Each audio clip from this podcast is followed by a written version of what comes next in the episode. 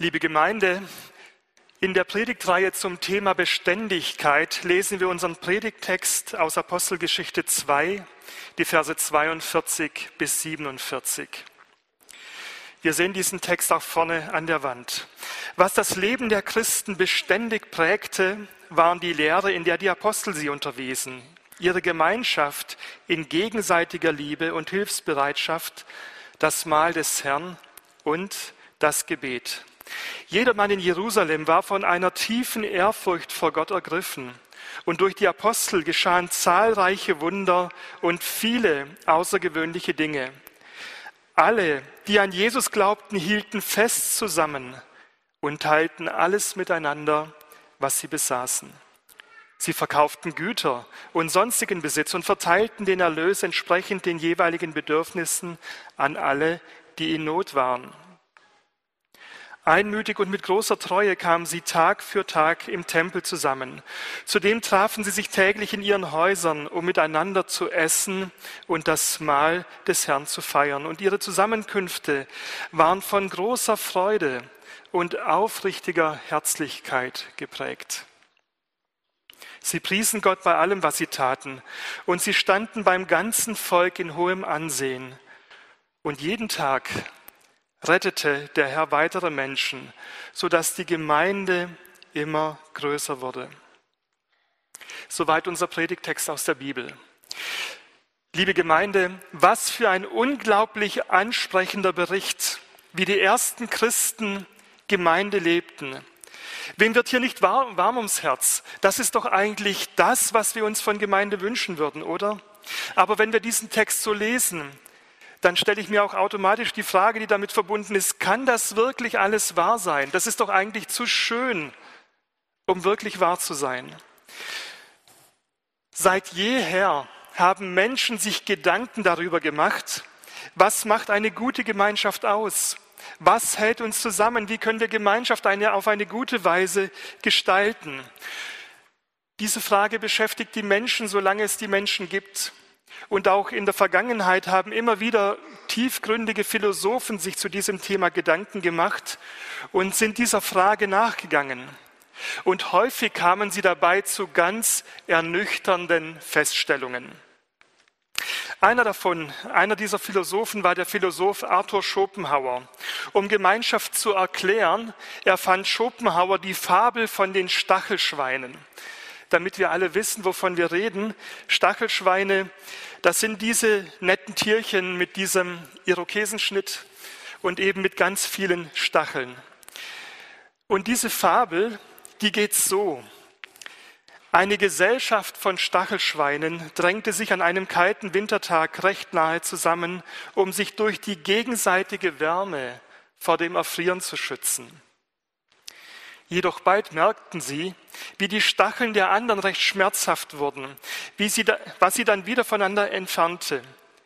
Wenn nun das Bedürfnis nach Wärme die Stachelschweine wieder näher zusammenbrachte, wiederholte sich auch jenes zweite Übel, so dass sie zwischen beiden Leiden hin und her geworfen wurden, Kälte und Schmerzen, bis sie eine mäßige Entfernung voneinander herausgefunden hatten, in der es sich am besten aushalten ließ. Soweit diese Fabel von Arthur Schopenhauer. Und er selber sagt dazu, wie die Stachelschweine, so finden Menschen zueinander, um der inneren Leere, die sie verspüren, um der inneren Monotonie zu entgehen. Aber die vielen widerwärtigen Eigenschaften und Fehler, die wir Menschen mitbringen, das stößt uns wieder voneinander ab die mittlere Entfernung, die Menschen irgendwann herausfinden und bei der sich ein Beisammensein irgendwie ähm, gestalten kann, diese mittlere Entfernung, die nennt man Höflichkeit und feine Sitte. Also man ist nett und höflich zueinander, aber bitte komme mir nicht zu nahe. Vielleicht denken wir jetzt innerlich, okay, diese Fabel von Schopenhauer, die klingt ziemlich zynisch, aber ist sie nicht auch wirklich doch etwas realistisch? Erleben wir nicht oft, dass Menschen aufeinander zugehen, weil sie, sich, weil sie etwas für sich davon haben möchten? Unterstützung bei dem einen oder anderen, was alleine eben nicht zu schaffen wäre. Vielleicht kommen wir auch deshalb zusammen, weil wir etwas Aufmerksamkeit und Anerkennung erfahren möchten. Und ist es nicht auch unsere Erfahrung, dass Höflichkeit und Sitte ganz gute Mittel sind, um unser Beisammensein zu gestalten? Dass sie tatsächlich zum richtigen Verhältnis von Nähe und Distanz verhelfen? Und scheint dagegen das Bild, das wir in der Bibel lesen von den ersten Christen, nicht wirklich etwas arg unrealistisch zu sein? Ist es nach allem, was wir sonst über die Gemeinden in der Bibel lesen, tatsächlich glaubhaft, dass sich gerade in Jerusalem solch eine Gemeinschaft herausgebildet hat, dass Menschen bereit sind, Besitz aufzugeben, dass sie bereit sind, miteinander zu teilen, weil sie von der Botschaft Jesu so ergriffen gewesen sind? Kann das wirklich wahr sein? Und selbst wenn es so gewesen sein sollte, war das dann nicht nur ein kurzer Lichtblick in einer Geschichte der Gemeinde, die danach ganz anders verlief. Eine kurze Phase der ersten Begeisterung bei den Christen, die in den nachfolgenden Gemeinden gar nicht mehr durchgehalten werden konnte. Wir sehen also, wenn wir diesen Text lesen, dann gehen uns viele Fragen durch den Kopf. Zwei Geschichten, zwei Bilder wie Menschen Gemeinschaft leben. Hier der raue Winter, der die Stachelschweine zusammentreibt, die Menschen, die auf der Flucht sind vor sich selbst, auf der Suche nach etwas, was ihrem Leben Sinn und Orientierung gibt. Und dort auf der anderen Seite die ersten Nachfolger Jesu, die sich im Tempel und in den Häusern treffen. Die erste Gemeinde, die nach den unglaublichen Erlebnissen des Todes, der Auferstehung und der Himmelfahrt Jesu zusammenkommt und so ein nie gekanntes Miteinander erlebt. Hier die spitzen Stacheln, die schwierigen Eigenschaften und Fehler der anderen, die, der abstoßende Egoismus und dort jene, die gläubig geworden waren, sich beieinander halten und alle Dinge gemeinsam haben, die ihre eigenen Güter verkaufen und sie so verteilen, wie es für den Einzelnen nötig ist. Hier schließlich Sitte und Höflichkeit um überhaupt miteinander auskommen zu können, der freundlich distanzierte Umgang, um sich ja nicht zu nahe zu kommen und dort das gemeinsame Essen und Trinken, die tiefe Freude aneinander und das Glück geteilter Zeit und über allem das Lob Gottes. Zwei Geschichten, zwei Bilder. Und liebe Gemeinde, uns stellt sich die Frage, wenn wir diesen Text lesen, welches Bild von Gemeinde wollen wir leben? Mit welchen Augen wollen wir unsere Beziehungen sehen? Ich denke, dass echte Gemeinschaft auch heute möglich ist und dass der Text, den wir heute als Bibeltext haben, uns ermutigt, Gemeinde in diesem beschriebenen Sinne zu sein. Schauen wir uns die Gemeinde der Apostelgeschichte doch einmal näher an. Die Gemeinde ruht auf vier Säulen und diese vier Säulen geben der Gemeinde Halt, sie geben ihr Orientierung und sie geben ihr Stabilität. Und zusammengefasst lesen wir diese vier Säulen in Apostelgeschichte 2, Vers 42. Was das Leben der Christen beständig prägte, waren die Lehre, die Lehre, in der die Apostel sie unterwiesen, ihre Gemeinschaft in gegenseitiger Liebe und Hilfsbereitschaft, das Mahl des Herrn und das Gebet. Diese vier Säulen pflegt diese Gemeinde beständig, was das Leben der Christen beständig prägte, heißt es hier. Es kennzeichnet diese Gemeinde, dass das, was sie tat, dass sie das regelmäßig und selbstverständlich und beharrlich tat. Und das zeigt echtes Leben, liebe Freunde, denn alles, was wir zum Leben brauchen, das tun wir regelmäßig. Wir atmen regelmäßig. Wir essen regelmäßig. Was wirklich nötig zum Leben ist, das tut man regelmäßig. Und auch die Gemeinschaft, unser heutiges Predigtthema, sie blieben beständig in der Gemeinschaft, in gegenseitiger Liebe und Hilfsbereitschaft. Die ersten Christen in Jerusalem haben verstanden, das ist nicht nur eine Wahlmöglichkeit, nicht etwas, was ich mir aussuche, wenn mir meine Gefühlslage gerade danach ist, sondern das ist ein wesentliches Merkmal meines christlichen Glaubens, das Wissen um die Zugehörigkeit zu meinen Glaubensgeschwistern. So ein Einzelkämpfer-Christ sein. Das mag es geben, aber es ist die Ausnahme. Und dieses Leben als Einzelkämpfer, das wird auch nicht gesucht, sondern höchstens erlitten. Lass uns einmal darüber nachdenken, warum den ersten Christen die Gemeinschaft in der Gemeinde so wichtig ist. Nun zuerst mal ganz grundsätzlich, wir sind auf du und du angelegt. Wir sind auf Du und Du angelegt. Der Mensch ist grundsätzlich nicht für das Alleinsein bestimmt. Gott hat sich etwas anderes für ihn ausgedacht. Gott selbst ist auf Gemeinschaft ausgerichtet und er möchte Gemeinschaft leben. Er ruft den Menschen ins Leben, um mit dem Menschen Gemeinschaft zu haben. Und er sagt, mit dir will ich Gemeinschaft leben. Das ist unsere Bestimmung. Gott ruft uns, uns, uns ins Leben, um mit uns Gemeinschaft zu pflegen.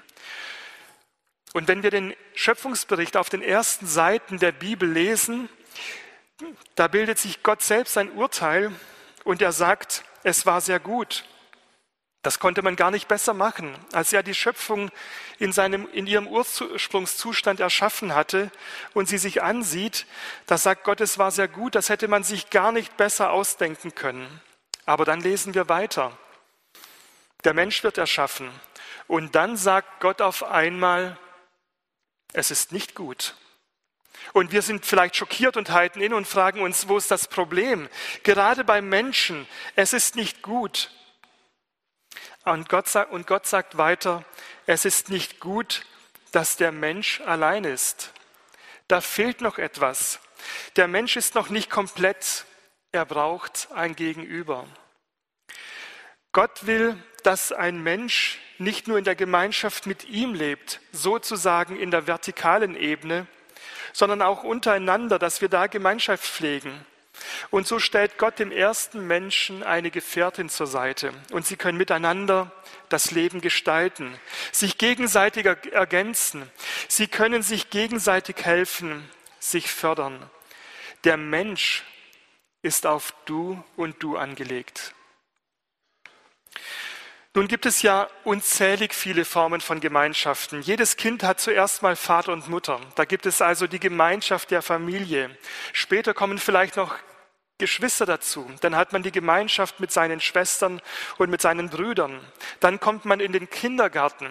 Irgendwann erlebt man die Schulgemeinschaft, später vielleicht die Kommilitonen oder auch die Arbeitskollegen. Dann gibt es den Freund, Freundeskreis, wo man in Gemeinschaft mit anderen ist. Vielleicht der Sportverein, die Nachbarschaft, die Verwandtschaft, die Ehe. Jede Form der Gemeinschaft, die wir erleben, hat ihren tiefen Sinn und ihre Bestimmung.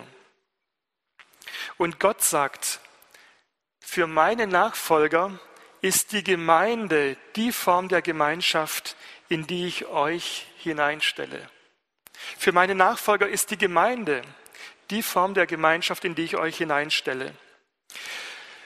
Gott hat den Menschen für das Miteinander erschaffen. Das war sein Plan für uns. Und wenn Menschen Einsamkeit erleben, wenn Menschen einsam sind, dann können sie tatsächlich krank werden. Und das erleben wir heute ganz besonders in unserer postmodernen Gesellschaft, dass Menschen krank werden, weil sie niemanden haben. Einsamkeit macht Menschen krank wenn wir keinen haben, der mit uns lacht, wenn wir niemanden haben, der mit uns weint, der uns mal in den Arm nimmt, wenn es nötig ist, wenn wir keine Schulter haben, an die wir uns anlehnen können, dann verkümmern wir Menschen. Und gerade in der zurückliegenden Pandemie ist das ja deutlich geworden, wie Menschen unter der Isolation gelitten haben. Natürlich die alten Leute in den Seniorenheimen, aber genauso auch jüngere Menschen. Alle haben unter dieser Situation gelitten. Gott erschafft den Menschen als Gemeinschaftswesen. Und erst in der Begegnung mit anderen Menschen kann ich mein volles Potenzial entfalten. Alleine geht das nicht. Und wir haben als Gemeinde die Aufgabe, Gemeinschaft zu gestalten, in guten Beziehungen miteinander zu leben, uns zu ergänzen, gegenseitig zu helfen gemeinsam Lasten zu tragen, Freude und Leid zu teilen und gemeinsam unterwegs zu sein. Und es ist fast beneidenswert, wenn wir diesen Bibeltext so lesen, das scheint den ersten Christen in Jerusalem nicht schwer gefallen zu sein. Sie blieben beständig in der Gemeinschaft, trotz aller Herausforderungen und Schwierigkeiten, die es gibt. Sie haben verstanden, nur im Miteinander können wir der Idee Gottes für Gemeinde gerecht werden. Und damit kommen wir zum zweiten Gedanken. Gemeinde ist Gottes Idee. Gemeinde ist Gottes Idee. Das Besondere an christlicher Gemeinschaft ist ja, dass sie sich um Jesus Christus herum versammelt. Wo Jesus Christus die Mitte ist, da ist christliche Gemeinschaft. Und da reichen laut der Bibel schon zwei oder drei Personen, die sich in seinem Namen treffen. Da ist Gott mitten unter ihnen, sagt uns das Wort Gottes. Und im Glaubensbekenntnis, das ja schon die frühen Christen ganz am Anfang der christlichen Geschichte erstellt haben. In diesem Glaubensbekenntnis bekennen wir uns zur christlichen Kirche und zur Gemeinschaft der Heiligen. Schon die ersten Christen damals bekennen sich dazu, die Gemeinschaft der Heiligen, also der Menschen, die, sich, die zu Jesus Christus gehören. Wenn wir uns dazu bekennen, liebe Freunde, was heißt es dann für uns? Das heißt ganz konkret, du bist Gemeinde. Du ganz persönlich, ich persönlich, gemeinsam sind wir Gemeinde.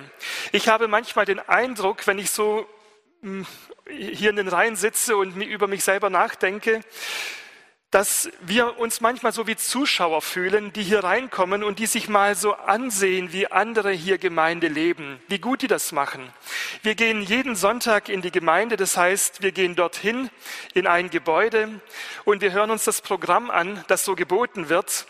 Und wenn der Predigt, die Predigt vermeintlich in den Sand setzt oder wenn uns die Musik nicht gefällt, dann wird es vielleicht kritisch beäugt und auch entsprechend kommentiert. Und das ist ja in Ordnung. Wir dürfen ja offen über alles reden. Aber die Vorstellung, die Gott von Gemeinde und von Gemeinschaft hatte, ist das nicht. Gemeinde ist kein Gebäude, in das wir gehen und uns ansehen, wie andere ein Programm aufführen. Gemeinde, das bist du. Wir sind Gemeinde. Es kommt auf jeden Einzelnen drauf an. Wir sind gemeinsam für Gemeinde verantwortlich. Und das Spannende ist, wenn du Gemeinde bist, dann ist das auf der einen Seite eine großartige Nachricht, denn das bedeutet, dass du ein Ort bist, in dem Gott wohnt. Und auf der anderen Seite ist es aber auch eine enorm herausfordernde Nachricht, denn das bedeutet, dass du ein Ort bist, wo Gott wohnt. Anscheinend ist in dem Wort Gemeinschaft so viel mehr enthalten, als wir damit verbinden. Und das, was das Meer ist, das sind zwei Dinge. Gott und du. Wenn nur ich da bin, wenn ich Gott ausklammere, dann passiert auch etwas. Und meistens nicht immer das, was ich mir wünsche, nicht immer das, was gut ist. Aber wenn Gott, der Schöpfer des Universums, in dir und in mir wohnt, und wir gemeinsam ihm folgen, dann sind seine Möglichkeiten auch die Möglichkeiten der Gemeinde. Und dann zieht das Kreise, so wie damals in Jerusalem. Und dann ist Gemeinde die Hoffnung der Welt. Ich möchte ein Bild aus der Bibel herausgreifen, das wir sicher gut kennen, um das ein bisschen greifbarer zu machen. Im Neuen Testament wird die Gemeinde häufig auch als Leib bezeichnet. Und Christus ist das Haupt dieses Körpers. Gemeinde ist also wie ein Körper mit vielen Gliedern und Jesus ist quasi die Zentrale. Und bei diesem Bild wird deutlich, Gemeinde ist etwas Lebendiges. Gemeinde ist ein Organismus, das ist dynamisch, da wächst etwas, da ist etwas in Bewegung. Das bedeutet aber auch, dass etwas miteinander verbunden, das gehört zusammen.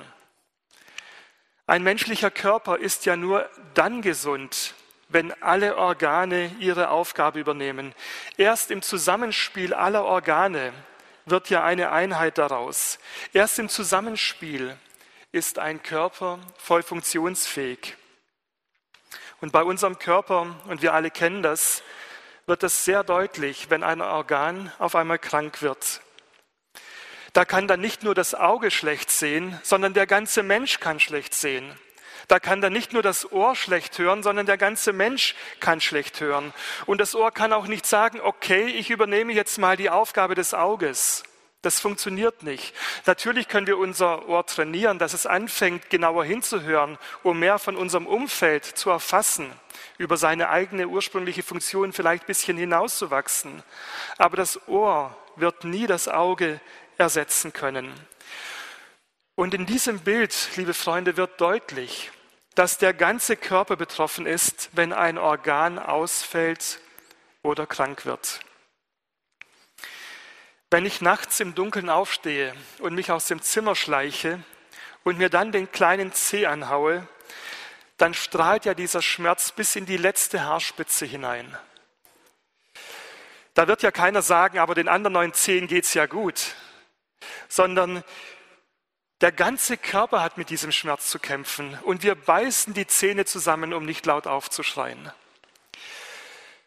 Paulus sagt, wenn ein Körperteil leidet, dann leiden alle anderen mit. Und es gilt auch das Gegenteil.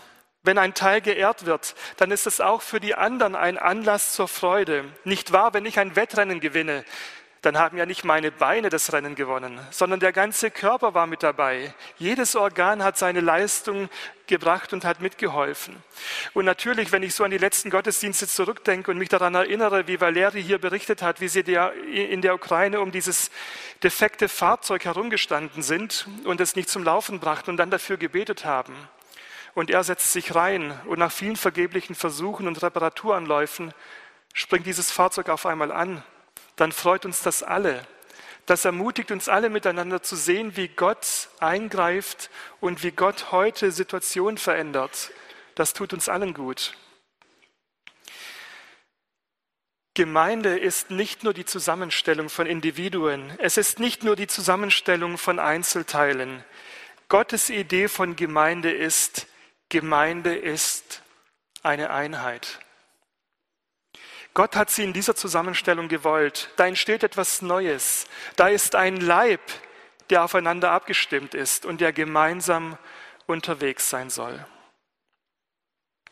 Und damit kommen wir auch zum dritten Punkt, liebe Freunde, in Gemeinschaft leben.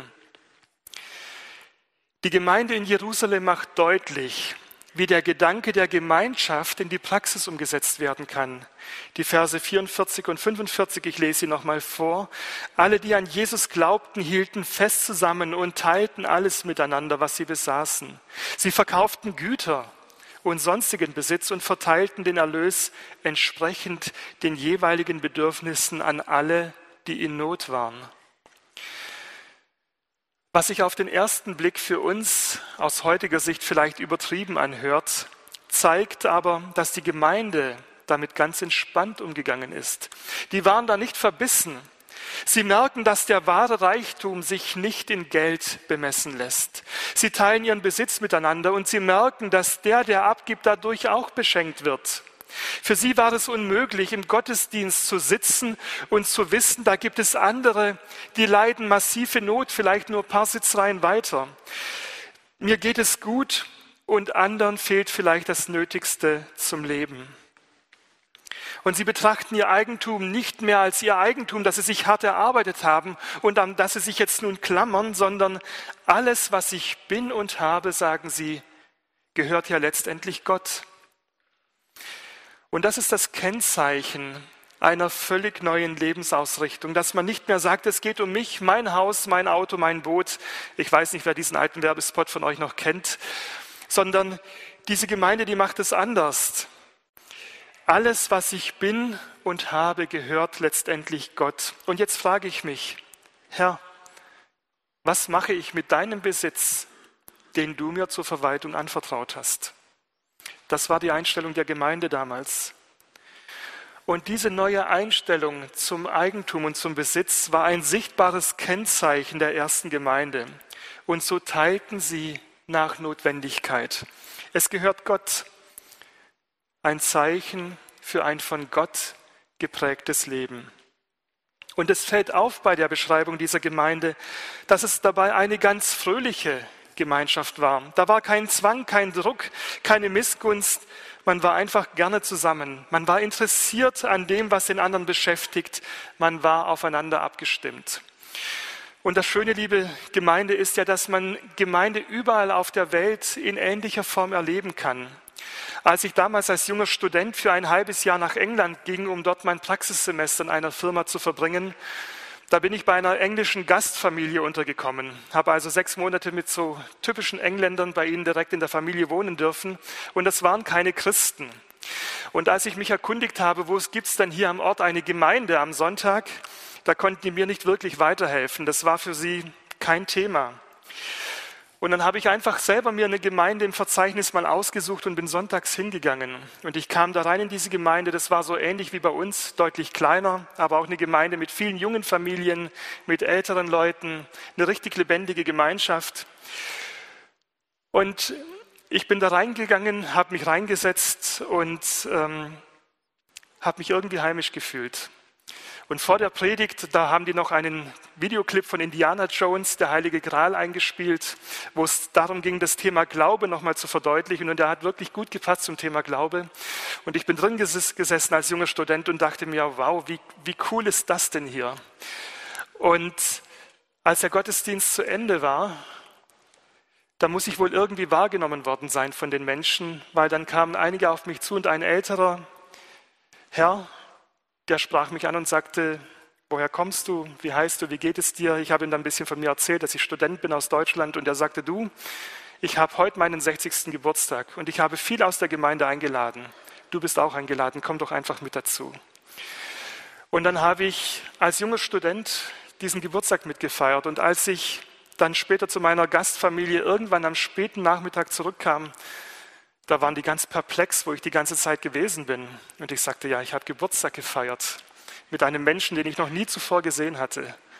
Und die waren, die konnten das nicht fassen. Und ich sagte, oder ich dachte mir, ich habe es nicht laut gesagt, ihr wisst gar nicht, was euch entgeht, weil ihr keine Gemeinde kennt. Sie aßen in den Häusern zusammen, sie teilten miteinander, was sie hatten. Und das Essen war immer schon mehr als nur eine Nahrungsaufnahme, um satt zu werden. Jesus hat mit den Menschen gegessen, um ihnen zu zeigen, so sehr hat Gott dich geliebt. Er möchte eine echte Gemeinschaft mit dir haben. Und diese Mahlzeiten waren voller Freude, heißt es hier ausdrücklich. Ihre Zusammenkünfte waren von großer Freude und aufrichtiger Herzlichkeit geprägt, voller Jubel, dass Gott sich uns schenkt. Paulus gibt der Gemeinde in Rom einen sehr tiefgründigen guten Rat mit auf den Weg. Freut euch mit denen, die sich freuen und weint mit denen, die weinen. Und ich habe den Eindruck, dass die Gemeinde in Jerusalem das genauso praktiziert und gelebt hat.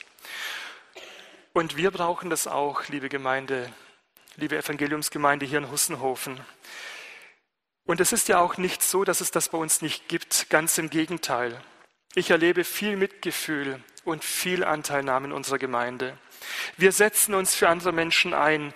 Wir verzichten auf unsere Freizeit und wir leiten vielleicht, auch wenn es anstrengend ist, mit Herzblut eine quicklebendige Kinderstunde. Wir nehmen Menschen in unsere Häuser auf und wir fahren in andere Länder, um vor Ort mit unseren bescheidenen Möglichkeiten nach bestem Wissen und Gewissen zu helfen. Wohl wissend, dass es wir vielleicht sind, die in einigen Jahren oder in einer, einer, bestimmten Zeit selber mal Hilfe benötigen werden. Es gibt auf dieser Erde keine Gewissheiten. Dass es uns in Deutschland so gut geht, ist ein Geschenk, aber keine Selbstverständlichkeit. Und ich bin dankbar, und ich sage das sehr bewusst, ich bin dankbar, was es in unserer Gemeinde an Mitgefühl für andere Menschen gibt, an dem Wunsch zu helfen es gibt Menschen bei uns, die viel geben, die sich, die anderen dienen, die sich einbringen. Und das ist wertvoll. Und das macht eine gute Gemeinschaft aus. Und doch können wir es als Gemeinde lernen, Gemeinschaft weiter auszubauen, einander wahrzunehmen in, unser, in unseren Nöten und in, unseren Sorgen. Anteil geben auch an den Sternstunden unseres Lebens, wo wir miteinander uns freuen, weil Gott das Gelingen geschenkt hat. Und dass wir tatkräftig miteinander anpacken, um das Reich Gottes mit unseren Begabungen mitzubauen. Wir brauchen einander. Ein tiefgründiger und begnadeter Theologe in der Zeit des Dritten Reiches war Dietrich Bonhoeffer. nachdem wir ja auch unsere christliche Schule benannt haben. Leider verlor er viel zu früh sein Leben, weil er statt im sicheren Amerika zu bleiben, es vorgezogen hatte, wieder nach Deutschland zurückzukehren, um hier während der Zeit des Nationalsozialismus der verfolgten Kirche und die, die Christen hier zu unterstützen. Er wurde im KZ hingerichtet. Und in einem seiner Bücher schreibt er, und ich zitiere mal, der Christ braucht den Christen, der ihm Gottes Wort sagt. Er braucht ihn immer wieder, wenn, es, wenn er ungewiss und verzagt wird. Es braucht den Bruder und die Schwester als Träger und Verkündiger des göttlichen Heilswortes. Das soll heißen, wir können uns oft in bestimmten Situationen den Zuspruch und den Trost nicht selber sagen. Wir können uns Trost nicht selber zusprechen. Wir haben vielleicht viel Bibelwissen im Kopf, aber es bleibt am Ende totes Wissen, wenn dieses Wissen, wenn dieses Bibelwort nicht unser Herz erreicht, wenn wir daraus keinen Mut schöpfen können, wenn es uns keine Zuversicht und keine Hoffnung gibt. Der Weg vom Kopf ins Herz kann manchmal unendlich weit sein. Und deshalb sagt Bonhoeffer, es gibt Situationen, da brauchen wir den Zuspruch aus dem Mund eines anderen eines Mitchristen, der uns wahrnimmt in unserer Situation und der unser Herz erreichen will. Ich muss von anderen hören, dass die mühselig und beladenen bei Jesus willkommen sein. Ich muss hören, dass mich nichts von der Liebe Gottes trennen kann. Ich muss hören, dass meine Schuld vergeben ist und dass ein Neuanfang mit Jesus möglich ist. Mir muss zugesagt werden, dass das Leid dieser Welt einmal ein Ende hat und dass mir Jesus schon heute eine Wohnung in seinem Reich bereitet. Ich brauche die Gemeinschaft mit Jesus-Nachfolgern, die mir diese Verheißungen aus Gottes Wort zusprechen, nämlich dann, wenn ich keinen inneren Zugang zu diesen Wahrheiten habe, obwohl ich sie vielleicht schon so oft gehört habe. Und dazu braucht es Begegnung, dazu braucht es Gemeinschaft. Wir brauchen Gemeinschaft mit echten Menschen. Ich brauche ein Gegenüber zum Anfassen, das mit mir lacht, mit mir weint oder mich vielleicht einfach nur in den Arm nimmt.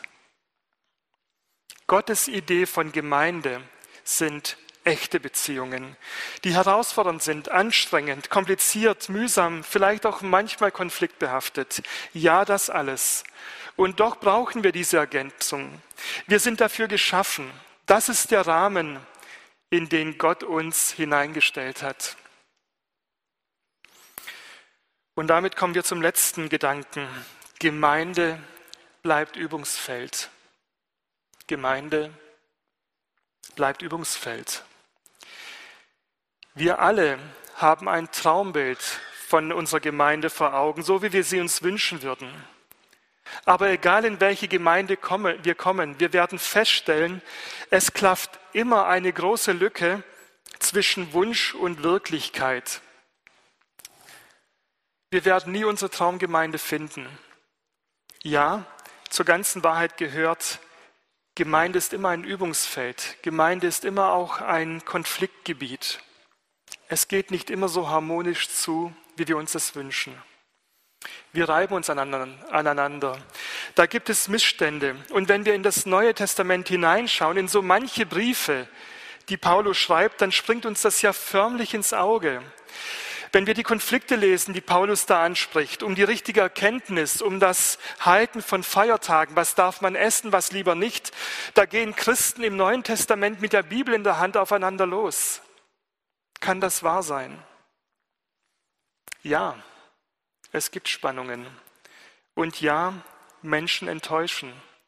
Man hatte so viel erhofft, aber der Mensch war nicht das, was man in ihm gesehen hatte.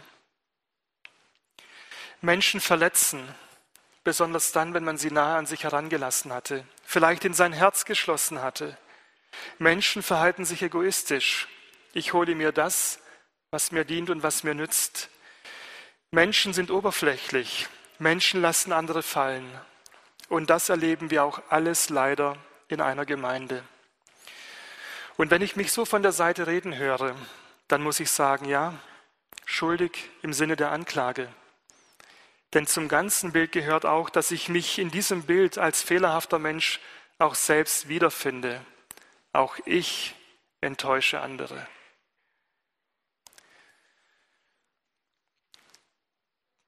Paulus gibt der Gemeinde in Rom einen wichtigen Hinweis, Römer 15, Vers 7.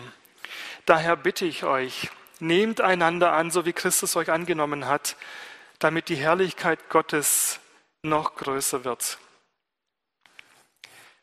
Paulus macht hier den Christen in Rom deutlich, Gott geht den ersten Schritt. Er hat den ersten Schritt getan. Gott geht quasi in Vorleistung. Christus hat euch angenommen. Er erweist seine Gnade ganz real. Es gibt nichts, was wir Gott anbieten könnten, damit er uns gnädig ist. Gott kommt uns entgegen. Und bevor wir Gott suchen und uns nach ihm ausstrecken, da ist Gott schon da und wartet auf uns. Gott ist uns immer einen Schritt voraus. Und die Aufforderung, die Paulus hier weitergibt, nehmt einander an, das beruht ja nicht auf Druck oder Zwang, da geht es nicht um du musst oder du sollst, das ist überhaupt nicht der Punkt, sondern es ist immer die Antwort auf die empfangene Liebe Gottes, ähm, eine Antwort auf die Liebe, die Gott mir und dir geschenkt hat. Und Paulus gibt hier nicht ein paar psychologische Ratschläge weiter, die wir vielleicht am Anfang eines neuen Jahres uns vornehmen als gute Vorsätze und die nach kurzer Zeit vergessen sind. Nein, sondern Paulus gibt hier eine Wahrheit wieder, die wir uns mitnehmen, die wir mitnehmen sollen. Denn nicht wir können die Kraft aufbringen, einander anzunehmen, zu lieben und Gemeinschaft, in Gemeinschaft zu leben, sondern Jesus muss diese Liebe in uns hineinlegen. Sie verändert dich und sie verändert mich. Nehmt einander an, wie Christus euch angenommen hat, damit die Herrlichkeit Gottes noch größer wird. Und liebe Freunde, die Gemeinde in Jerusalem, die hat genau das vorgelebt. Damals von Jerusalem ging eine unglaubliche Strahlkraft aus. Viele Menschen wollten sich dieser Gemeinde anschließen, weil sie merkten, hier weht ein anderer Geist als draußen in der realen Welt. Und nun hören wir, dass es im Umfeld dieser Gemeinde, also von den Menschen drumherum, dass es viel Sympathie für diese Christen gab und auf der anderen Seite aber auch viel Ehrfurcht. Sie spürten etwas, die Menschen, von der Heiligkeit Gottes, die hier am Werk war. Und sie merkten, das ist nicht nur eine Modeerscheinung, die bald abebbt. Nein, wir haben es mit dem lebendigen Gott zu tun bei dieser Gemeinde. Und Gott schaffte, dass diese Gemeinde wuchs. Die hatten kein ausgeklügeltes Wachstumsprogramm, wie sie das machten. Das war alles das Werk von Jesus. Und liebe Freunde, so ist es auch heute. Jeder Einzelne, der dazukommt und der von Gott verändert wird, ist ein Wunder, das Jesus selber schafft. Wir selber können das nicht schaffen nicht mal bei uns selber. Veränderte Menschen können nur durch Gott erschaffen werden. Und ich rechne damit auch heute, auch bei mir ganz persönlich, dass Gott, der das gute Werk in uns begonnen hat, dass er es auch zu Ende führen wird. Und dafür dürfen wir als Gemeinde beten. Und ich bitte euch, euch dazu zu erheben. Herr, schaffe dieses Wunder auch heute, dass Menschen verändert werden und dir folgen. Amen.